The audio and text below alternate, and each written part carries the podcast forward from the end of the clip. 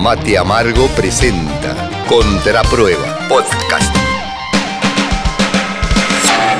Y resulta que la situación en momento electoral, ya estamos casi en el borde, ¿no? O sea, tiene una cantidad de interrogantes, pero también aparecen nuevos datos que son eh, para una lectura realmente profunda, ¿no? El cambio de actitud en el peronismo, que habrá que ver hasta dónde ese cambio es real con el acompañamiento y el músculo fuerte de todo el movimiento. El cambio de velocidad que está imponiendo este, Massa, esto se ha notado no solo por las primeras medidas, pero también sobre todo la dificultad que empiezan a tener sus contrincantes, ¿no?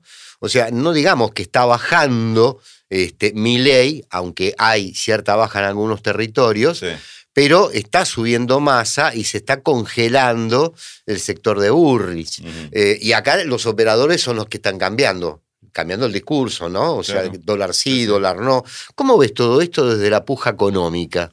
A ver, desde la puja económica, eh, obviamente, eh, Massa arranca con una enorme desventaja de ser el ministro de Economía y en un momento donde la economía tiene graves dificultades, sobre todo con respecto a la, sensibilidad de la población con el tema de inflación, precios, todo esto significa correr con una gran desventaja.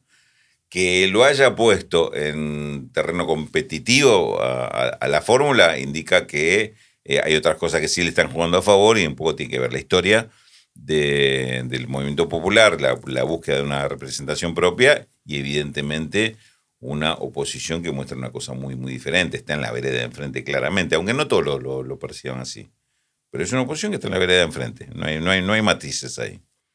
También puede ser porque Massa tiene una, una capacidad de articular con los sectores del poder económico o con una cierta representación de ese poder, y también hablo del exterior, Estados Unidos, mm. Fondo Monetario, este, a la hora de, dar más confiabilidad, porque hasta ahora no apareció un, un cheque en blanco de confiabilidad por parte eh, del sector económico, el poder económico, hacia Patricia Bullrich, incluso con el cambio que hicieron, que le, metieron de emboquillada a Melconian, y mucho menos con el sector de Miley, aunque el fenómeno Miley pasa por otro lado, que después hablamos. Sí, el, sector del, poder económico, en realidad, eh, yo creo que se siente muy cómodo con cualquiera. Digamos, hoy no tiene rivales este, que lo confronten, que, que directamente le desafíen el poder que le cuestionen la hegemonía. Me parece que ahí hay, una, hay, hay, algo a favor del sector del poder económico que, aún en el caso de Massa, digamos, hubiera sido el preferido por ellos dentro de, lo que es el, elenco que podía presentar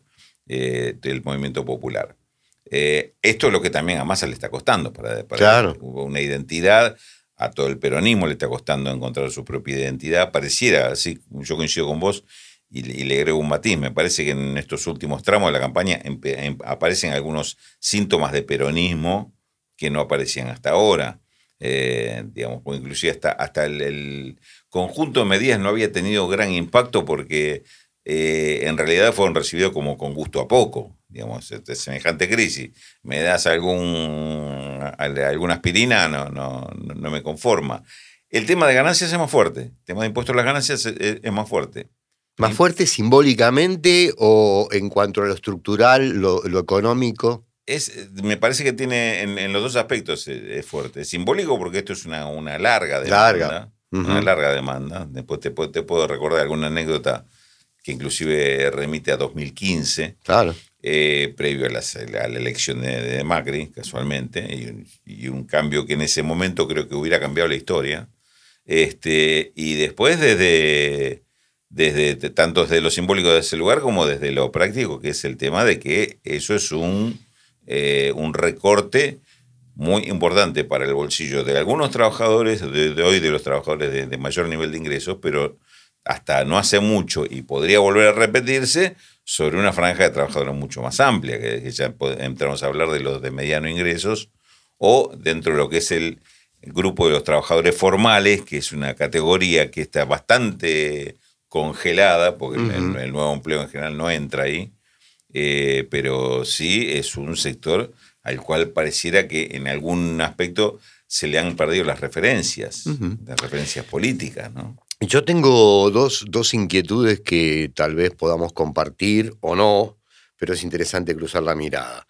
Eh, una es, eh, si vos pensás que en esta decisión aparente de empezar a tirar medidas eh, acompañadas de movilidad política, de discurso más intenso, eh, incluso aparecen ahora intentos de darle cierta este, intencionalidad eh, a la comunicación en las redes, cosa que estuvo bastante dejado de lado, independientemente a lo polémico que implica el tema redes. Pero voy, eh, el tema es medidas económicas que vayan al estómago porque digamos, el, el, profundo, profundo malestar que hay en una gran parte de la sociedad argentina y también tiene que ver con el enojo y cómo se, se votó por ese enojo, está eh, con la dificultad para sobrevivir día a día, con el achique del bolsillo violento. Eh, no hay hasta ahora medidas, más allá de algunos bonos, que puedan salir a paliar esa concreta realidad. Y la segunda parte, para que me lo traduzcas política económicamente, eh, tiene que ver con hasta dónde hay decisión de jugar contra estos intereses de, presionar a los sectores de poder, del mercado y demás, de los que hoy van acompañando en el peronismo a, a, masa, porque hay muchos sectores que están jugando medio en el falsete por los intereses que tienen con los grupos económicos, ¿no? CGT ni hablemos. Sí, sí. y, una, cosa está ligada con la otra. Vamos a lo, a lo primero, en cuanto a las medidas y, y el porqué y los alcances. Primero, creo que eh, lo que hay que asumir, y me parece que no, está del todo asumido desde la campaña, es que estamos en una crisis. Estamos en una crisis económica y, esto provocó una crisis social. Y además derivada de una crisis política, porque además la crisis económica no nació por factores económicos, sino que nació de la crisis de conducción política. La disputa interna generó una crisis que después se transformó económica y ahora se está transformando en social. Porque si no asumimos esto, nos parece que con algunas medidas de remedios parciales con eso vamos a resolver algo. Y el tema es que te chocas con eso, en que la gente está, una parte de la población está viviendo en crisis. Y entonces a esa crisis no la resolvés ni hoy con, este, con, un, con un bono salarial, eh, que es una porción mínima de todas las necesidades que se deben cubrir, o si vamos a la historia con, la, con las cajas pan de Alfonsín. Digamos, eso, eso eran antes y ahora es no asumir que estamos en crisis. Cuando estás en crisis, lo que te está pidiendo la población es gestos fuertes, gestos audaces, es decir, voy con todo sobre este tema, aunque la solución no venga inmediatamente, pero demostrar que tenés ese músculo, esa voluntad, esa decisión política de ir sobre eso y, de, irlo de manera audaz y jugarse. Ahí es donde te, digo que se cruza con el otro, porque de manera, audaz sería enfrentarse, por ejemplo, con alguno de estos grupos de poder o formadores de presión, donde decís, Acá son los que están provocando en un país con abundancia de alimentos, hambre. Acá está pasando algo, distópico. Es decir, en un país con abundancia de alimentos hay gente que no puede comer. ¿Qué pasa? Algo, algo fuerte está pasando en el medio. Si no vas a buscar a los culpables de eso, a los responsables, no estás demostrando la voluntad de resolverlo. E, esto es lo que me parece que se está leyendo desde la población. Entonces, del, del que históricamente se siente peronista, dice, este no es el peronismo que yo conocí, este no es el peronismo que yo quiero. Me están faltando ese tipo de respuestas. Entonces, ahí es donde aparece un poco la, contradicción entre medidas que pueden ser tomadas individualmente, ah, son buenas medidas, van en el sentido correcto, y una demanda que va muchísimo más allá de eso. Y yo creo que, cuidado que con eso es donde eh, vino a recoger el paño y sacar y, capitalizar el propio Javier Milei. Milei, ¿por qué tiene votos en, las clases populares? Por la ideología de, su propuesta, por la, profundidad. No, por la puteada que le pega a los que no se han podido decidido hacer. Exactamente, porque demuestra. Porque no han querido, no han sabido. Que no sabe bien a dónde va, uno sí sabe dónde va, pero en general puede no saber dónde va a decir, bueno, este tipo patea el tablero. Y por lo menos si patea el tablero, bueno, acompañemos a eso, que, que, lo que hay que hacer es patear el tablero aunque después te lleva a un precipicio, ¿no? si, si, profundizas en el análisis, te das cuenta que te lleva a un precipicio. Ahora, pero en la, en la primera medida, entre, entre un Milei que putea y uno que se puede sentar de este lado a decir, yo te explico, en, media hora te explico lo que pasa y ah, exactamente, nadie me va a escuchar media hora a mí. Se van a ir con el que putea. Ah. Entonces, ahí hay un problema que hay que asumir e, ese tema. Estamos en una crisis política y hay que dar respuestas de situación de crisis política. Y esas propuestas e, ese tipo de, propuestas, de, políticas, son audaces. Entonces ahí vamos al otro. Sos capaz, tenés la voluntad de ser audaz y enfrentarte con algunos grupos de poder, porque obviamente es una crisis donde no todos estamos en crisis, no todos perdemos en esta crisis. Hay sectores que están ganando eh, y, este, y así se frotan las manitos diciendo sigamos en crisis, que así vamos. totalmente, totalmente. Pero además. ahí, donde, ahí, ahí donde aparece el otro factor, que es el tema de la confrontación y los compromisos con determinados sectores.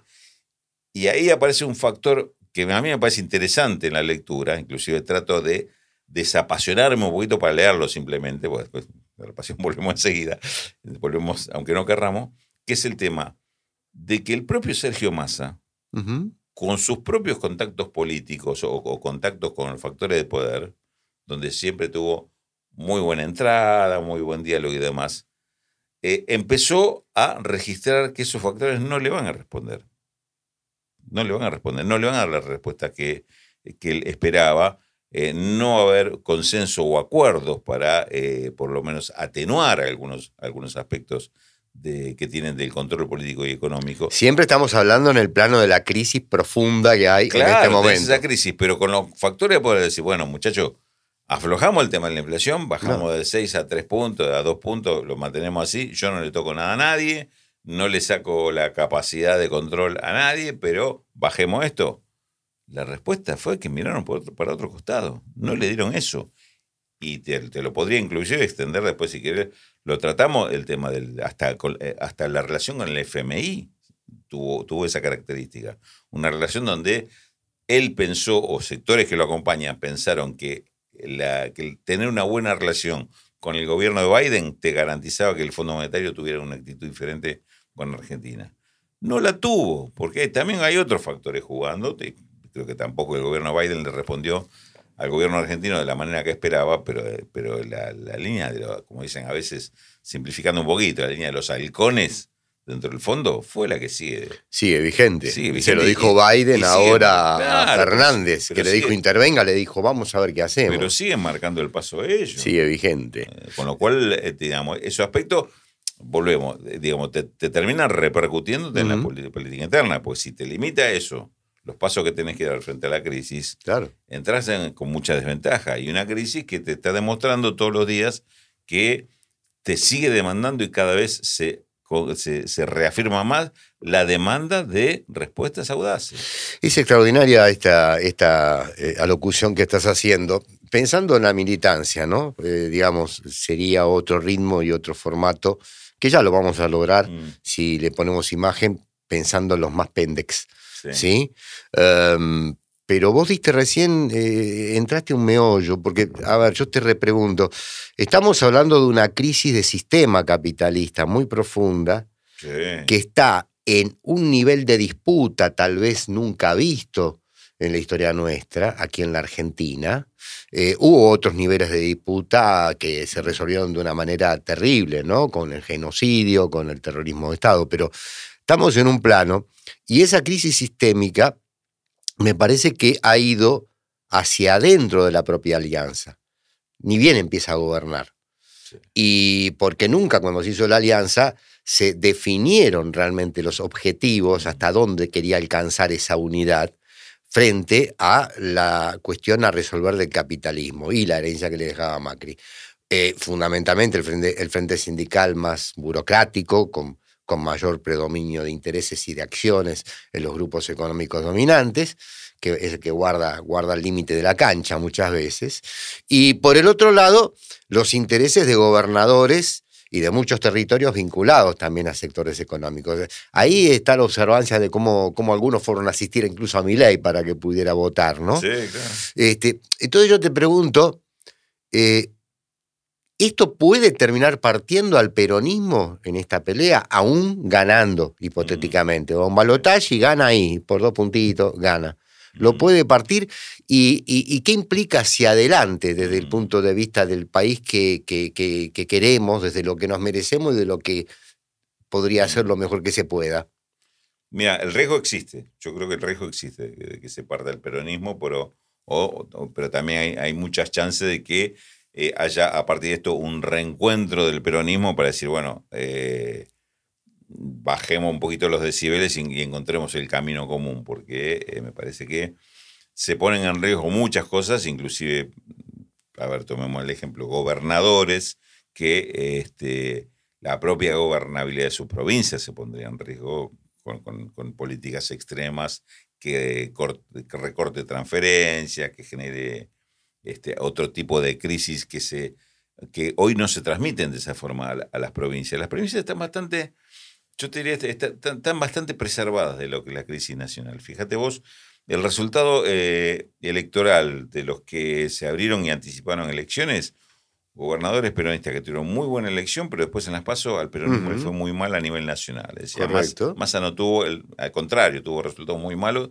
donde eh, hubo gobernadores que tuvieron triunfos amplios. Me parece que es una simplificación que nos puede eh, llevar a, incurrir en error si decimos eh, fue el corte de boletas ordenado por, por los gobernadores. No, no no es tan sencillo eso, no es tan así, y puede haber un poquito de eso, pero a veces ese corte de boleta va inducido de lo contrario. Alguien que dice, este, nosotros acá en el barrio votamos a mi ley, y vos le decís, bueno, pero manteneme el voto al, gobernador, entonces te armo la boleta, porque vos que vas a votar a mi ley, vota a gobernador. Y no al revés, que el gobernador diga, no votes a masa y vota a mi ley. Me parece, que sea lo, más lo primero que lo segundo. De todas formas, hubo elecciones separadas y a los gobernadores les fue muy bien. ¿Y qué es lo que te explican con ese, cuando, cuando hablas de esos temas?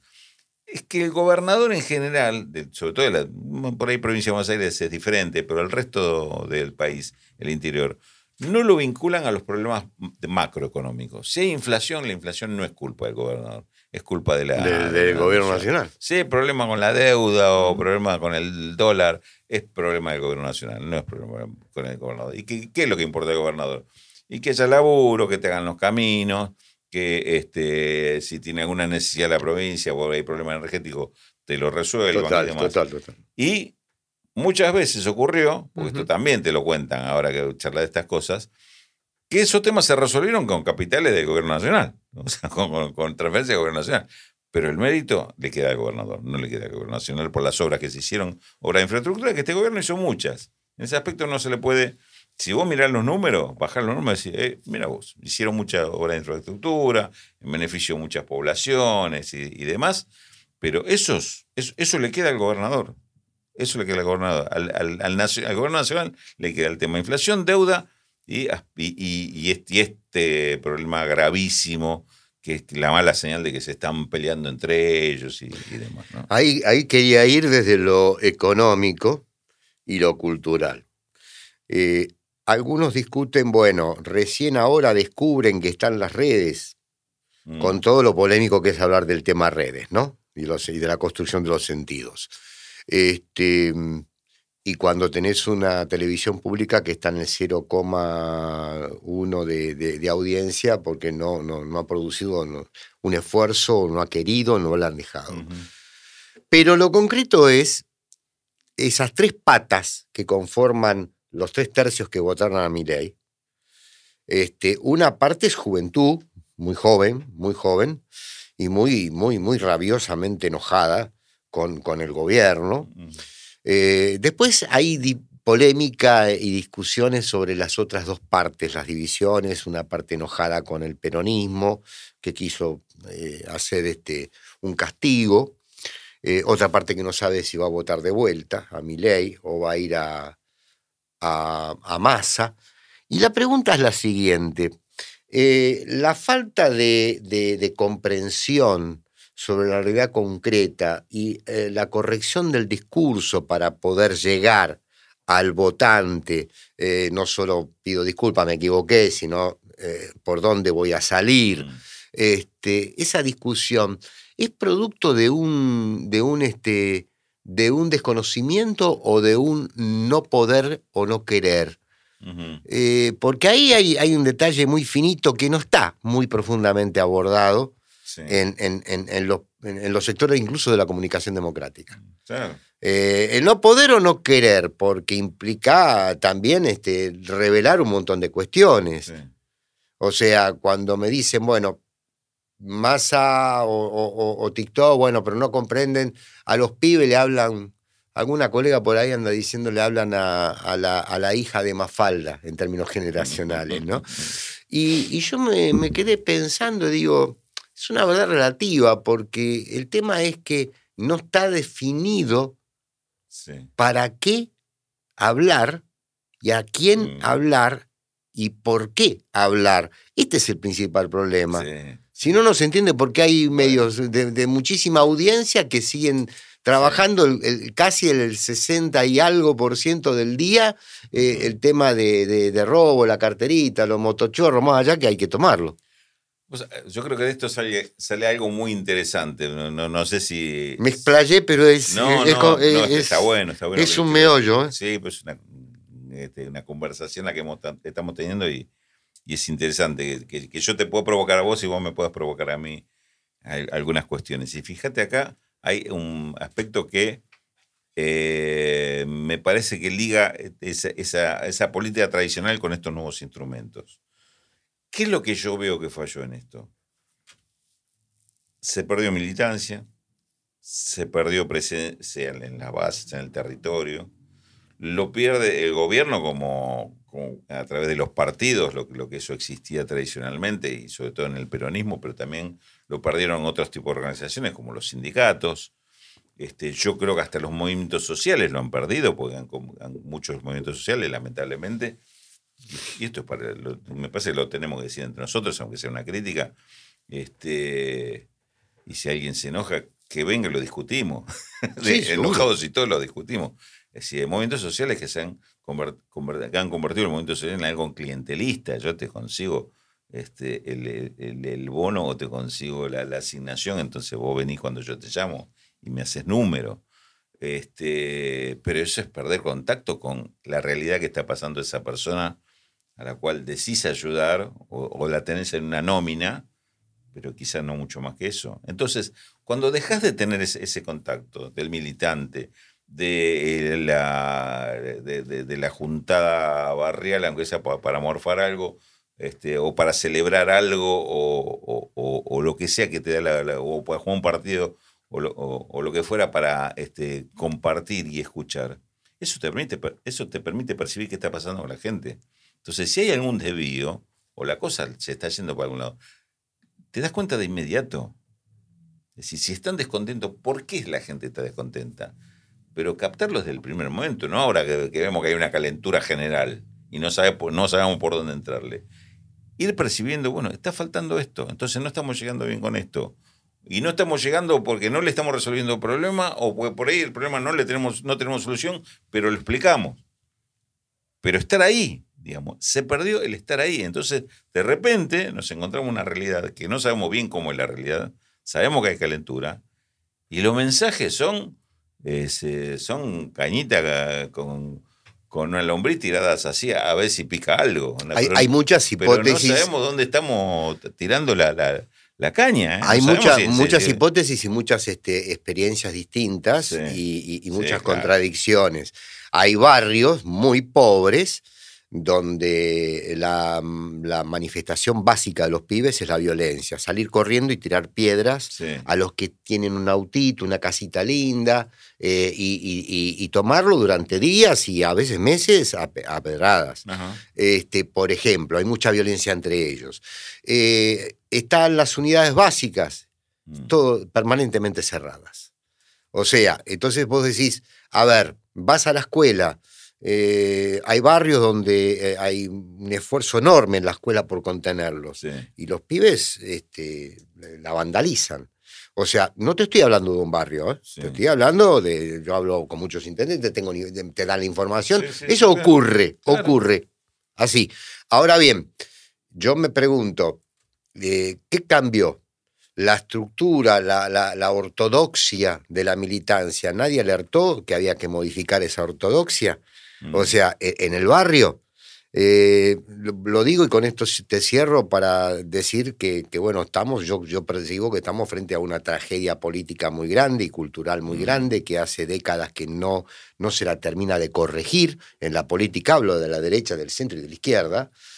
Eh, y, hay mecanismos que siguen reproduciéndose. Mm. Empieza la campaña, vamos a salir con todo, a patear los barrios, vos ves en algunos barrios muy pobres, te hablo de lo- del oeste de Gran Buenos Aires, del sur de Gran Sí. Buenos Aires, que han abierto locales y hay un tipo sentado así, apoyándose la, la mano en la mandíbula todo el día. Sí. O sea, esos vamos a salir, abrir un local y poner un cartel. Ahora, también hay otras experiencias muy valorables, muy, muy heroicas, muy heroicas, de compañeras y compañeros que están dándole con todo. sí. Ahora, la discusión sigue siendo política, porque pocos te pueden transmitir lo que la gente está sintiendo. Ujú.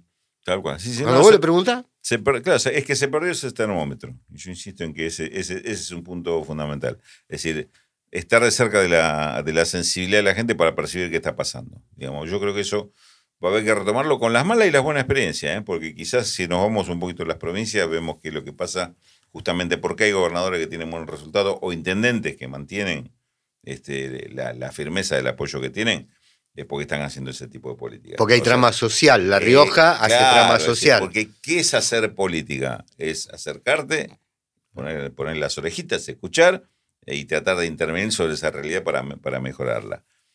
¿Qué haces con las medidas? Y volvamos al principio. ¿Qué haces con las medidas? Ahí te tiras a algo, alguna medida para compensar algo, y este, pero sin saber muy bien lo que está pasando abajo, te tiras el lance si esas medidas resuelven algo o no, pero seguramente te vas a quedar a mitad de camino. Me parece que es un poco el, el- el desafío que, que hay por delante. Recuperar la política, la política en este sentido, en el mejor sentido que tiene la política, este, y recuperar esa militancia. Y hay un ejemplo inclusive más próximo que tenemos. Cuando Axel Kicillof sale a recorrer la provincia, lo- tiene resultados. ¿Tiene resultados? Tiene resultados indudablemente. Y otros y otros dirigentes que a veces te cuentan, por ejemplo, con el tema del campo, tantos Ujú. problemas hemos tenido históricamente en el campo. Dice, si yo voy a un encuentro con productores, que yo, yo sé que la primera vez que voy me van a putear, Claro. pero me quedo escuchando las puteadas y después veo que respondo. La escucho. Y a la la segunda vez que voy. Ya primero no, no- no, me reciben con tan mala cara, sino que me reciben con la listita. No, le queremos demandar esto porque saben que alguna respuesta voy a, voy a dar. Este, y a la tercera estamos charlando, estamos compartiendo cosas y, y buscando proyectar algo, di- digamos, pero esa, esa construcción que parece ser tan básica, y es básica, eh, tan, tan lógica, porque es parte de la lógica política y del compromiso, me parece que se ha perdido y, y- y esto es lo que se necesita recuperar. Porque después, volviendo, tratando de redondear y volviendo a algo que decíamos al principio, cuando aplicás las medidas audaces, cuando te animás a, a- a- pelearte con el grande, Ahí tracciona. eh, exactamente, ya sabes, ya sabes con qué contás abajo y con lo que te van a Claro. respaldar, porque aparte de abajo te van a entender a vos Ahí tracciona. por qué haces determinada acción política. Sin eso, sin, sin todos esos eh, eh, resortes que funcionen, y probablemente la, la máquina se te para y no sepa ni por qué se te paró la máquina. Y me parece que estamos un poquito en ese mundo. No sabes lo lindo que es reencontrarme contigo. No sabes. Lo Eh, comparto. eh, lo comparto yo, yo, yo digo para modo de despedida, así en segunditos, ¿no? Eh, lo, lo mejor de Milei ya sabemos, eh, eh, el gato que engatusa y todo esto que ya lo venimos hablando. Este, lo peor de Milei que, que hace que la gente se retraiga. Eh, me han llegado informaciones de muchos sectores propios de Milei que están tomando distancia. Propio te hablo de base, ¿eh? Sí. este, me han llegado. Por otro lado, sigue creciendo. La última encuesta de ayer sigue creciendo. Lo peor, Lo peor de mi ley es, es- es- No, yo creo que algo que vos mismo mencionaste, es la farsa, lo que significa generar eh, la ilusión con un discurso que parece rupturista eh, y, y dice combatir una casta política, cuando en realidad es un, es un soldadito de una casta económica. parido por la casta política. parido por la casta económica y, y más concentrado. La figura, este, la, la figura que él hace del león eh, no es porque es un bravo luchador, sino porque se cree que es el rey de la selva y va a reinar y va a gobernar como un rey. Ese es el problema. O quisiera gobernar como un rey. Eh, yo no te quiero preguntar de Bullrich porque estoy convencido Mm. de que no va a alcanzar a ubicarse Sí. en la disputa. Pero si hablamos de masa, sí quiero que me cierres con eh, lo que vos pensás que va a ser de acá a los 40 días, 30 y pico días que le quedan, eh, si va a, jugarse el todo, eh, con todo lo que implica las rispidezas adentro y hacia los sectores del poder económico, ¿no? Sí, yo de Bullrich, déjame decir 15 segundos. Sí, sí, sí, por favor. Bullrich puede ser el gran fracaso del Junto por el Cambio y, la destrucción de, Juntos por el Cambio. Ese es, una, ese es otro aspecto me parece que en otro momento, lo podemos... si nos juntamos, no, no, lo, podemos, lo podemos charlar qué significaría eso. Digamos, el factor ahí más importante me parece que es ese. En el caso de Massa... Porque ahí mueve, mueve para distintos lugares y, y, distintas operaciones, además, que se, ponen en marcha. Exactamente. Este, en el caso de, de Massa, me parece que hay un un corrimiento muy interesante de masa hacia, hacia el peronismo, este, un, asumir ese rol que, que hoy es el representante de ese sector, un cambio de discurso y un cambio de, postura hasta ideológica, diría, que es muy interesante. Yo lamento muchísimo esto, que esto haya ocurrido tan tarde. Tan tarde, tan tarde.